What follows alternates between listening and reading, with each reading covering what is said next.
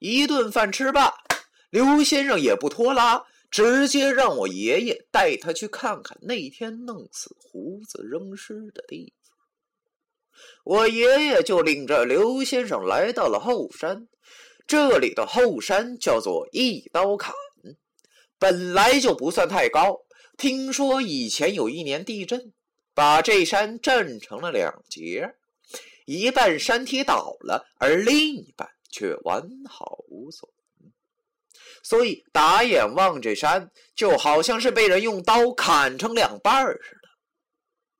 由于前天刚下过雪，山上的积雪已经极其那么深，极其薄。深一脚浅一脚的来到了扔尸体的地方，我爷爷却发现了不对，因为怎么可能扔了两天还没有被野狼野狗啃食呢？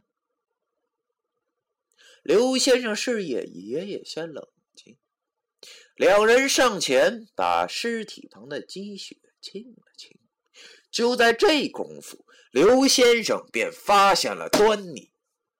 他发现这具尸体的肚子很瘪，按理来说，被食物烫死的人肚子都是鼓起来的。他把尸体的衣服一扯，顿时面如铁青。只见这具尸体的肚子早已被掏空，一只一尺多长的黄鼠狼卷曲着卧在里面，肚子鼓鼓的。他的头死死的叼着尸体的食道，形成了一幅极其诡异的画面。我爷爷见到此画面后，吓得叫不出声，只觉得后背满是冷汗。刘先生忙掐指一算，其中缘由便知晓了个大概。他把尸体的衣服又重新盖好后，对我爷爷讲。